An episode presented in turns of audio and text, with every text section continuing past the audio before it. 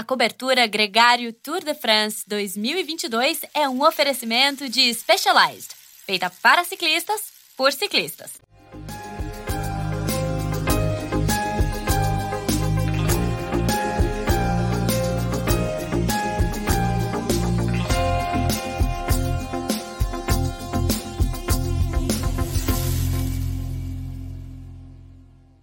Olá, sejam muito bem-vindos a mais um boletim cobertura Tour de France Specialized.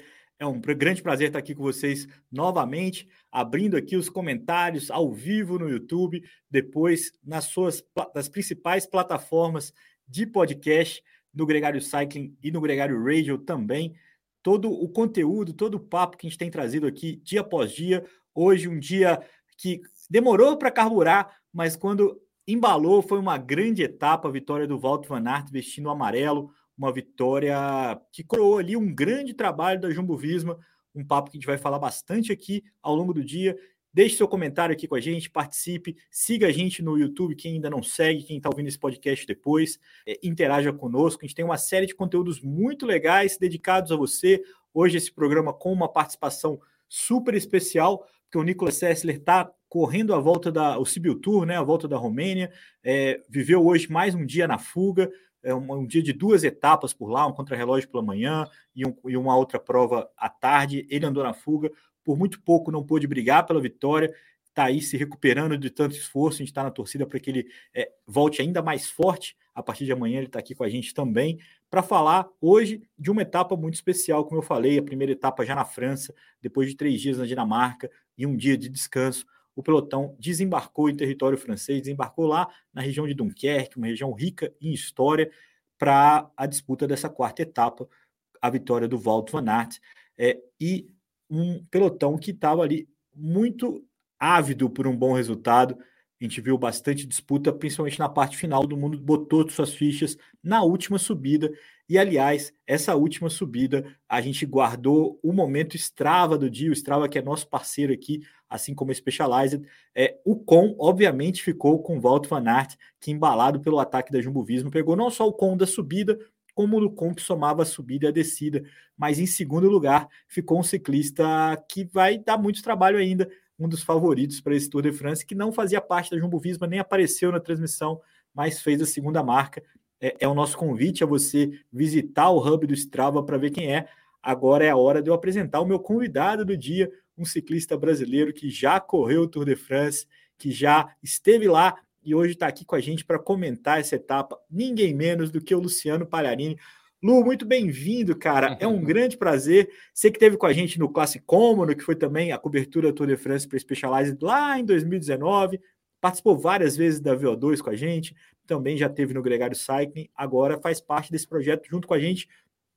Comentar um dia que eu achei que ia ser um dia de sprint, Luciano. Foi um dia de fuga. Ô, Leandrão, bom dia, boa tarde, boa noite, que vai passar várias vezes aí ainda. É, Para mim é sempre um prazer, cara, receber esse convite de vocês e, e, e falar sim na hora que eu leio a mensagem de vocês me convidando. Para mim é muito legal, é muita honra, cara, é, após tantos anos assim, ter um espaço bacana como esse e fazer parte de uma, de uma de um momento especial como esse aqui, comentando uma etapa do Tour de France. Obrigado. Obrigado a você mais uma vez. E, e cara, é, vamos começar um pouquinho contando da, da, sua da sua história no Tour de France, né?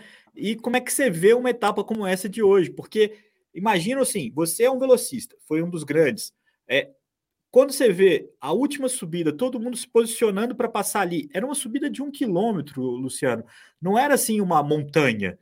E o estrago que a Jumbo Visma fez ali foi uma coisa espetacular. Quando você, quando olhou para trás o, o, o Walter Bonatti, tinha ali o Adam Yates, o Jonas Vingegaard, e ele falou assim, ah, cara, e agora? Vou ou não vou? Exato. É, contando desde a sua perspectiva, né, de um ciclista World Tour, né, de um ciclista que correu lá, o que, que você assim, cara, percebe? Ontem, ontem eu fiz uma publicação que fazem 20 anos que a gente conquistou a malha amarela com o Rubens Bertoliatti na volta no giro de na, na volta da França de 2002. Sim, eu vi. Nesse, nesse, dia, cara, você viu lá, foi mais ou menos o que aconteceu hoje, porém 10 quilômetros antes. O que aconteceu? Naquele dia que chegava em Luxemburgo, eu era o velocista da equipe junto com Jans Vorada, Porém, tinha essa chegada que era no alto, Luxemburgo está no alto, e a chegada era lá em cima na cidade, subia-se do último quilômetro 300 metros, mas eram 300 metros assim chatos, que era uma etapa para os velocistas, com certeza. O Rubens Bertolatti falou assim, galera, eu dou uma cacetada ali, eu chego no final. E a gente sabia do potencial dele. Ele tinha feito uma boa, um bom prólogo, ele tinha feito uma boa, ele é um, um cronoman muito bom. A gente falou, caramba, se esse moleque dá uma bordoada lá, pegar 90 metros, é difícil pegar ele até a chegada, porque vai faltar 800 metros para a chegada. Cara, e a gente fez um trabalhozinho antes, ele foi lá, colocou a cara na frente, a Telecom estava toda armada com Danilo Ondo e Companhia Limitada, Clothing, toda pro Eric Zabel. Cara, o Rubens Bertolatti foi lá e deu uma patinada na cara dos caras e foi embora, deu uma sapatada. abriu uns 90 metros e entrou na reta, assim, faltando 700 metros para a chegada, na frente dos caras, uns 90 metros. Ele chegou a 3 segundos, 2 segundos, se não me engano. Foi uma vitória incrível. E ninguém esperava. Tanto é que a hora que ele saiu, todas as equipes dos velocistas continuaram no ritmo que estava, ninguém respondeu e foi atrás. Sim. Foi mais ou menos o que aconteceu hoje. Ninguém esperava uma cacetada ali, porque tinham 10 quilômetros para se recuperar. Quem vai ser o louco de atacar nesse lugar para chegar daqui 10 quilômetros? É, Cara, pode falar. Não, termina, que eu, que eu, tô, que eu tô animado com a, com a sua presença Não, aqui, mas termina o seu assim, raciocínio. Aí, assim, os caras vão lá, coloca uma jumbo daquela na frente, faltando 13 quilômetros. Os caras Sim. começaram no pé da subida já forte. O pelotão já dá aquela esticada. As equipes dos velocistas começaram a imaginar o que, que pode acontecer, o que está que, que tá rolando aqui. Né? E ninguém respondeu, porque não era a hora de responder. Se responde ali, desmonta o pelotão. E foi o que aconteceu. Ninguém respondeu, só que a equipe Jumbo, no, sozinha, foi lá e desmontou o pelotão. Tanto é que quando o Avermaet, é, o, o Van Hart cruzou lá em cima, Tava os caras perseguindo ele, o Yates e o outro cara que eu não me lembro o nome de todo mundo, ultimamente estou meio fora da. o Vidgar, que é o dinamarquês o que está ali. Exatamente. Cara, foi uma perseguição, cada um por si. Parecia futebol pelado, assim, cada um, todo mundo correndo atrás da bola, todo mundo correndo para o lado onde está o gol e ninguém faz nada. Ali ficou cada é. um por si, ficou ridículo. O pelotão estourou inteiro, destruiu o pelotão, cara. Incrível, bicho. É muito incrível. E você sabe que deu para perceber, depois eu fui ver o replay com calma para tentar entender como é que estava ali. A Bike Exchange fez literalmente isso que você está falando. Como eles tinham o Dylan Groenewegen, que nunca ia conseguir passar naquele ritmo, eles tiraram o pé. Então a intenção da, da Bike Exchange era ficar na ponta da prova e não passar muito rápido, para poder não perder os velocistas. A mesma coisa da Quickstep, que trabalhou o dia inteiro. na é, hora que a, a, a Ineos e a Jumbo pegaram a ponta, foi o corte, foi literalmente o corte. Nenhuma outra equipe estava ali junto com eles, é, criou esse gap e nunca mais pegou, né? Não deu para não deu para pegar. Lindo, cara. E outra, daí assim, ó, eu prestei atenção numa coisa. A hora que, que ele fez, que passou a primeira meta de sprint, é, ele fez um sprint e fez segundo. Quem ganhou foi o Quickstep. O Jacobs. É, Jacobs. o Fábio Jacobs. O Jacobs. Ele foi lá e fez um sprint duro, cara que a bike foi dura assim para chegada. Parecia que ele não estava tão legal. A hora que ele deu aquela cacetada lá e pegou a velocidade, as pernas dele viravam a 140 RPM não. por hora, por, por minuto. Então, assim, ele ele estava numa situação ali que ele estava andando a 90 por hora quase, com 53, 54, 11 lá atrás, 10, sei lá o que ele tem, que não tinha mais marcha, cara. Então, assim, eu, eu acho não. que ele ganha pelo menos mais umas duas, três etapas nesse Tour de France. Eu também acho. Acho que é difícil de ver qual que é o limite. A gente vai falar disso porque amanhã tem uma etapa muito especial, mas foi uma exibição e que demorou, né? Ele é um cara que pode ganhar quase toda etapa. Quem é o favorito para etapa? Walter Van Aert e um escalador, um puncher. Walter Van Aert e um sprinter. Walter Van Aert e um é, contra-relogista. É, é, é, um cara monstro e que tem aí conseguido bons, bons resultados. Tava batendo na trave, né? Três segundos lugares seguidos. Ele falou assim: não queria correr o risco de perder de novo eu é, ataquei uma... para ir embora. Ele Exatamente. falou que ainda ficou um tempo na dúvida se esperava o Vindiga. E ali, Nossa. que estava junto com ele, que aí ia ser um estrago na geral, né? E essa é, é uma é. ação que a Jumbo Visma vai precisar fazer, dividir o Roglic e o Vindiga e botar em risco o seu rival, né? Ô, Leandro, agora imagina um cara nesse nível, numa situação dessa, chegar a pensar nisso. Quer dizer que o cara está muito superior. Sim. Porque geralmente a hora que o cara liga aquele, aquele, aquele modo PQP ali, meu, agora seja o que Deus quiser, o cara não pensa, o cara vai pronto, faz as curvas de é. ponta cabeça. Se ele chegou a pensar, é porque ele falou: se eu esperar um pouquinho aqui, ele encaixar, a gente for junto, é muita segurança, cara. Ele tá muito bem, bicho. Incrível, é. cara. Ó, aqui, as pessoas já comentando aqui com a gente, o Lodi, o Cássio, todo mundo aí atento, o MTB Off-Road, muito obrigado pelos comentários. Eu vou, a gente vai falar das, da classificação geral daqui a pouquinho, a gente volta a falar do Vindiga, viu, Cássio? Mas eu queria, Palha, no sprint, o pelotão, quando se organizou, foi baixando a diferença ali, tanto que foram só oito segundos, e teve uma situação ali de um sprint que, teoricamente, valia o segundo lugar, mas o Jasper Philipsen da Alpecin comemorou a vitória e celebrou lá e tal. É, ele perdeu ali um pouco a noção, né? E foi, foi engraçado, ficou pior para ele, que quem ficou em terceiro foi um companheiro de equipe do Walter Aert, foi o Christophe Laporte, o francês que está voando. E o Laporte apontou para frente para mostrar que lá na frente estava o Walter Van Aert. Imagina a decepção. E eu te pergunto, você já viveu uma situação como essa de ver o ciclista ou até mesmo você, né, de comemorar achando que o oh, perder a, a conta... Uma vez a gente estava correndo é, nos Estados Unidos, era uma etapa no circuito, eles têm muitas quermesses lá, circuitos é, alternativos. Era entre, era, a gente foi dias antes da volta da Geórgia, e aí a gente ficou acho que umas, uns oito dias, aí tinham três provas para a gente participar, a gente participou. E tinha um circuito que ele fazia um oito, ele passava por essa avenida na ida, dava uma voltona num parque lá, voltava, passava pela mesma avenida embaixo da placa de chegada para cá, fazia uma outra voltona, então ficava passando, indo e vindo pela linha de chegada. Na verdade, não tinha, não tinha ninguém escapado, mas o Alessandro Balan, que depois, no ano, dois anos depois, se, se, né, se confirmou campeão do mundo em Varese. É, eu lembro que o Alessandro Balan, ele era, é, como fala, ele era novato da nossa, da nossa equipe. Ele era da Lampre, mas ele era novato na Lampre. Cara, a gente vindo com o pelotão para tocar o sino, ele saiu sprintando igual um louco assim e ninguém se mexeu. Ainda eu pensei, poxa, o Balan vai atacar na última volta, beleza, vai fazer um estrago agora aqui, vai e vai colocar né, lenha na fogueira. Cara, ele passou com a mão erguida embaixo da linha de chegada, mas foi tão engraçado, cara. A gente deu tanta risada. E Aí, quando que o. Ah.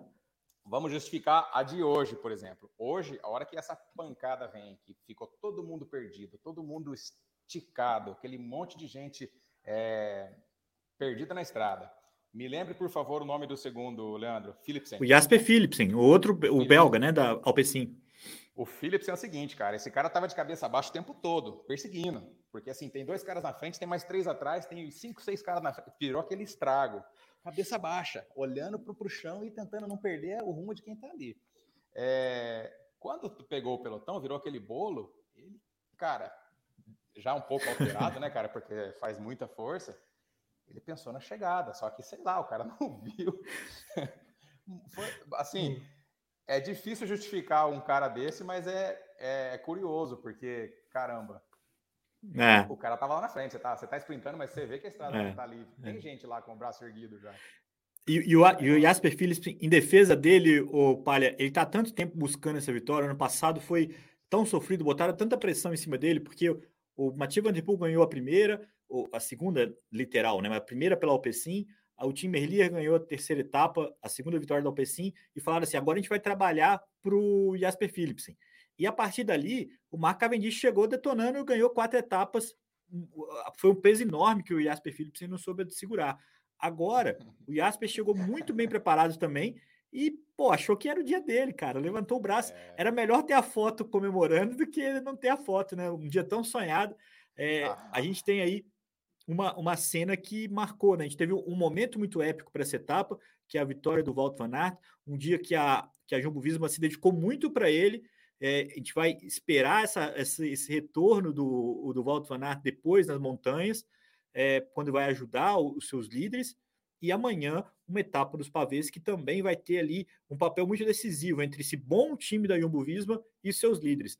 Eu queria só voltar então para falar disso, e essa é a pergunta do Cássio Abreu que eu vou colocar aqui na tela. Ó. O Vindiga chegando no topo da subida na frente do Roglic quer dizer alguma coisa ou inclusive nada? Eu acho que não quer dizer nada, é, Cássio. Aliás, quer dizer que o Vindiga está muito bem preparado, está muito forte, está muito potente, que é o que a gente já tinha visto na, no Dauphiné, né? Quando estavam os dois lá, é, o Roglic e, e ele correndo juntos. Agora, no Tour de France, é, as montanhas que vão decidir não são essas. Então a gente vai ter que esperar um pouquinho mais para saber.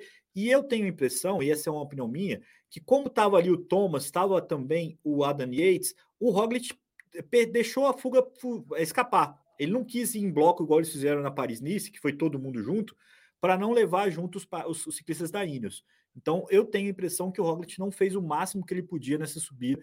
Esse é um, é um palpite meu.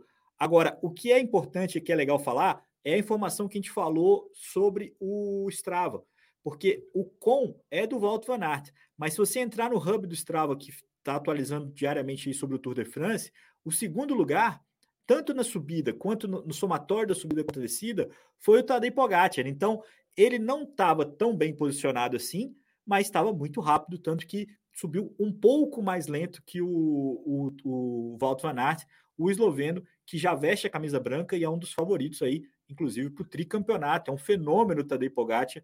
Então é só uma prova de quanto que ele também está forte. Não foi, ele não foi largado para trás, ele estava um pouco mal posicionado e essa é a grande dúvida, né, Luciano, sobre como é que vai ser uma equipe muito forte como a Jumbo contra um cara genial como é o Tadej Pogacar. A gente espera, a gente deve, deve assistir em outras etapas esse tipo de situação e ali pode ser que o mau posicionamento do Pogacar pode custar ainda mais caro. Hoje ele conseguiu chegar junto com o Roglic, chegou junto com o Vindiga, mas quase ali que tem uma fuga, tem um corte com um ciclista que está disputando a geral, que ainda podia ter ido na roda do, do Walter Van Aert ainda nessa disputa. Com certeza. Vamos ver se como ele é fosse, que... Imagina se ele fosse a diferença que ia dar para depois ele poder administrar é? isso e jogar a favor dele contra o Pogacar. Aí, é? nesse tipo de situação, esse, essas etapas são, são incríveis, porque assim, eu me lembro a minha situação como velocista, de estar concentrado e estar ali para aquele dia e eu quebrar o pau naquele dia, não podia errar. O cara que estava pela geral, muitas vezes, o Gilberto Simone, que estava comigo, é, na época do Ricardo Ricó, é, Tonkov, aquela gente que fazia a geral era todos os dias. Nos dias que eu estava estressado, tentando arriscar a vida para entrar na curva mais rápido que todo mundo, para pegar o meu posicionamento e sprintar, eu tinha na minha cola que os caras estavam fazendo a classificação geral porque eles não poderiam se enfiar em, em tombo, não podia ficar para trás, não podia perder três segundos. Então, assim, e são etapas que acontece tudo muito rápido. Hoje aconteceu tudo muito rápido. E se o Pogacar realmente tivesse dormido um pouquinho mais, de repente já levava aí um, um tempo que seria importante, talvez não fundamental no final do tour, porque a hora que chegarem as montanhas de verdade e esse cara acelerar, se ele estiver bem, é. esse cara é genial realmente e tem muito potencial. Só que uma, uma, uma, marcadinha que dá numa situação como hoje pode custar uma classificação lá no final do é. tour. O Cássio está aqui lembrando que em 2020 ele deu uma vacilada num dia de vento cruzado também, foi onde ele perdeu tempo e depois recuperou na crono final. Essa é uma expectativa, a gente vai falar disso inclusive na etapa de amanhã, aqui no, na, na prévia. Eu só queria fazer um pequeno informe comercial aqui, porque a gente tem um cupom de desconto da Z2, é, vendendo é, junto com a Caramanhola Gregária, um kit completo muito legal. E quem está ouvindo essa live tem 10% de desconto. Tá um preço muito em conta, a garrafinha está saindo de graça, basicamente é essa informação. Então, TDF Gregário é o cupom para quem quiser ter essa oportunidade aí de ter um desconto legal. É uma promoção, inclusive, que a gente não vai colocar nos stories, não vai divulgar demais, é só para quem está realmente ouvindo a gente aqui. Com licença. Agora, Luciano, deixa eu fazer uma adição aqui. Estou aprendendo a usar ainda esse esse StreamYard aqui que está fazendo a transmissão para a gente colocar a etapa de amanhã. A etapa de amanhã é uma das mais aguardadas dessa edição, porque a gente vai ter 11 trechos de pavê, inclusive um deles ali bem pertinho da chegada. É uma etapa que não tem previsão de chuva, como teve em 2014, mas tem a previsão de uma arapuca, como foi 2014, é, onde ali o Nibali ganhou a etapa e encaminhou, ele já estava de, de camisa amarela, ele encaminhou a vitória dele naquele ano. Eu queria te perguntar a primeira coisa, é a sua experiência em Roubaix, porque você já correu essa prova e a gente não vai conseguir ler o nomezinho da, dos trechos, não. Mas os últimos quatro, cinco trechos fazem parte da rota. E como é que é pedalar em Roubaix, cara? Como é que é ali? É, Leandro. Tô, a, você, tá, você abriu aí, eu abri no meu celular aqui também e tô com essa mesma, com o mesmo gráfico. Eu tô conseguindo ver um pouquinho maior aqui. É, eu não consigo exatamente é, é, decifrar onde estão esses, esses lugares. Mas ali não tem melzinho na chupeta, tem nenhum, cara. Com certeza. É, não tem. Nossa, e vai ser uma etapa muito vai e vem, vai e vem, ela vira ali, vira aqui, vai, aí pega o paralelepípedo, daí vira de novo, aí pega asfalto, os caras andam a 60 por hora no asfalto, faz uma curva a 12 por hora, entra no paralelepípedo, arranca de novo para andar a 60 de novo no, no final do paralelepípedo. É um inferno. Amanhã tudo pode acontecer. E eu vou te perguntar uma pergunta. Você é um grande ciclista, mas eu quero saber a sua cabeça de diretor de equipe. Você é o manager da, da Jumbo Visma. Você tem dois dos ciclistas, pelo menos dois dos ciclistas mais fortes para as clássicas, que é o Laporte e o Van Aert, vestindo a camisa amarela, inclusive. E você tem dois ciclistas que brigam pela geral, que estão é, no páreo, o Jonas Vingegaard e o Primus Roglic. Como é que você monta a sua equipe? Que que você, que que você, qual que é a sua estratégia? Vão para a ponta e vão puxar o máximo que der? Vamos ser um pouco mais conservador? Vamos liberar o Van Aert para a prova e vamos ficar o resto aqui é, a, a, alinhado? Qual que seria a sua estratégia, pensando que você tem que ganhar do Pogacar e na montanha é mais difícil? Como é que você faria, faria isso nesse contexto? Nossa, cara, olha, eu não tinha pensado nisso ainda, sabe, Leandro? Mas pensando assim, com esses quatro cavalos que, que tem aí, cara, é, eu, eu não sei, teria que pensar um pouquinho melhor. Mas vamos lá, de bate pronto, eu deixaria o Vanette solto, meu, vai lá e faz um estrago. E o resto da equipe toda ali defendendo o Hollit e o. Qual que é o nome do outro? O Vindiga. O Não. O Jonas. O Jonas. É, é, o Jonas. Então, assim, deixaria esses dois protegidos, mas com a equipe toda à disposição deles e esse louco do Van Aert solto para fazer o que ele quiser, porque ele vai fazer. E aí deixa as outras equipes correrem atrás. Só que esses caras têm que correr na frente amanhã. Quem correr atrás amanhã corre o risco de levar dois minutos fáceis, cinco minutos se, se, se, se der alguma coisa errada. E amanhã é um dia terrível. Amanhã é um dia terrível. Vai ser muito, é. É, muito nervoso. Vai ser um dia de muito nervo. Não vai ser uma coisa tranquila. 153 quilômetros vai ser uma etapa rápida, mas é um rápido que vai vir porrada de tudo quanto é lado.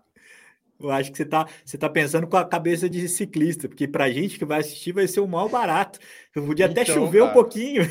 Não, eu, estou me imaginando lá, naquele paralelepípedo lá, cara, porque assim, é um inferno, cara. É muito é. legal. Eu sempre é o inferno. No, eu sempre andei muito bem no paralelepípedo também, porque eu tinha essa minha história com o mountain bike, gostava de colocar a bike no limite para lá e para cá, era ousado. Só que assim, dentro de uma classificação, dentro de uma prova onde está em risco, uma classificação geral, em Tour de France, cara, meu, amanhã vai ser uma loucura. Vai ser uma loucura. A gente lembra que o, o Tadej Pogacar, que é o, é o cara a ser batido, né? Tem sempre que estar tá no centro das atenções.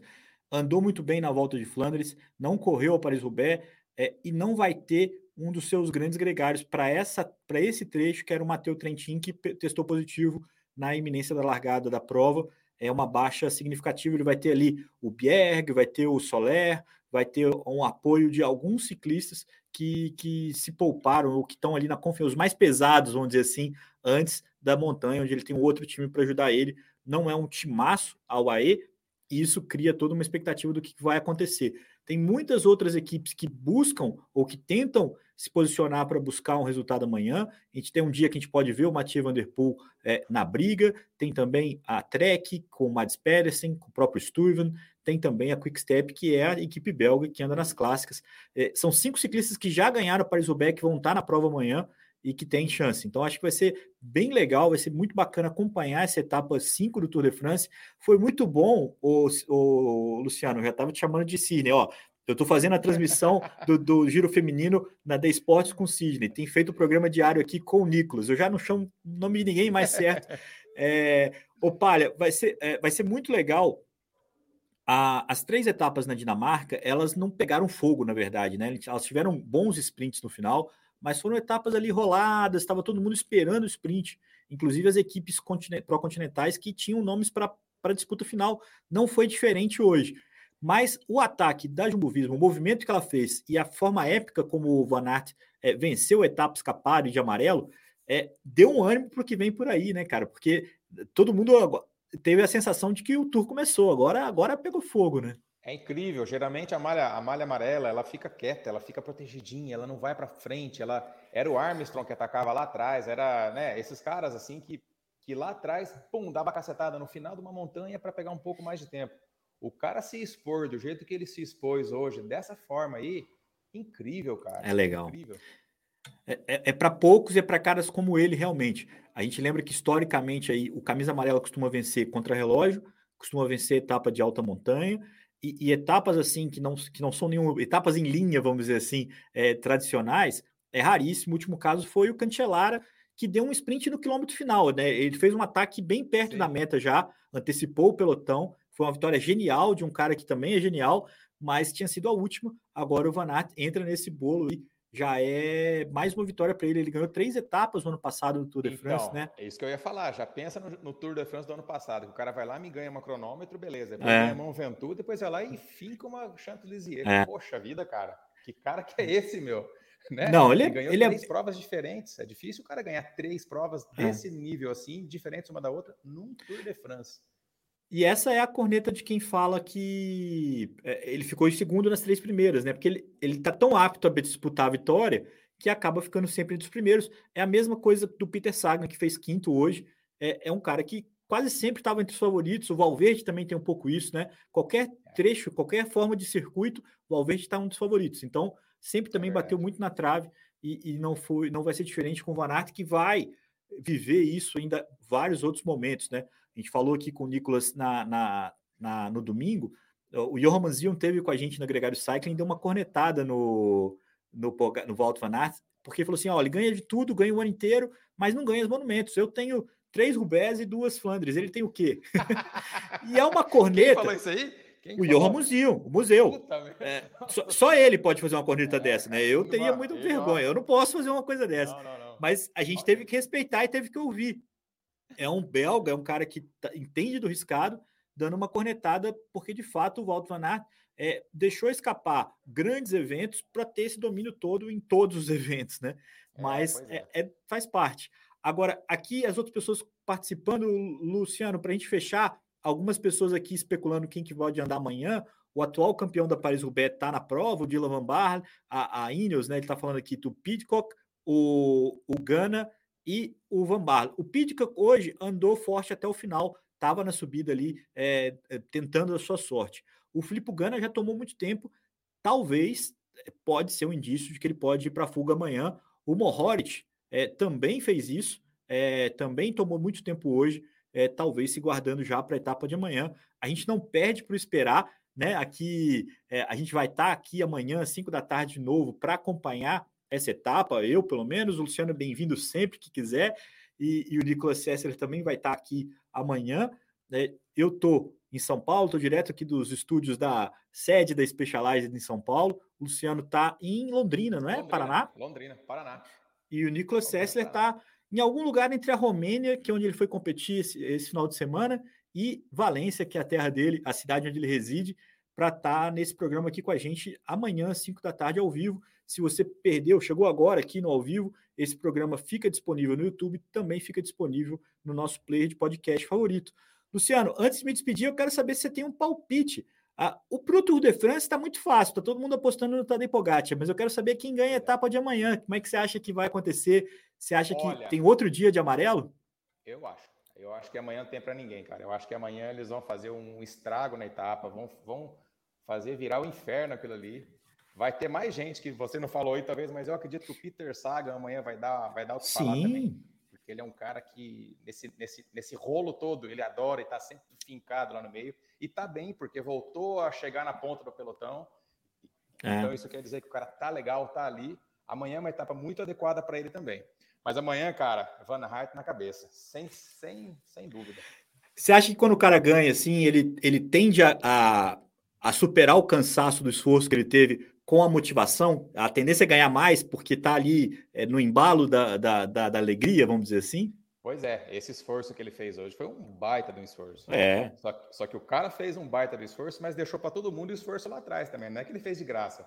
Então, assim, o, o que ele fez de, de desgaste físico, a galera também fez para não perder aquele tempo lá atrás. E ele ganhou. Amanhã ele vai fazer de novo, porque tá todo mundo igual. Legal. A gente não perde por esperar a gente tem assistido, tem assistido hoje, foi muito legal, inclusive, é, a transmissão do Renando Couto com o Celso e com o Vinícius Rangel, que estava lá na ESPN, foi muito bacana. Recomendo a transmissão e assista como puder. Amanhã é dia de achar um cantinho, é, desligar, se livrar de todos os seus compromissos e assistir, que vai ser um grande dia de Tour de France.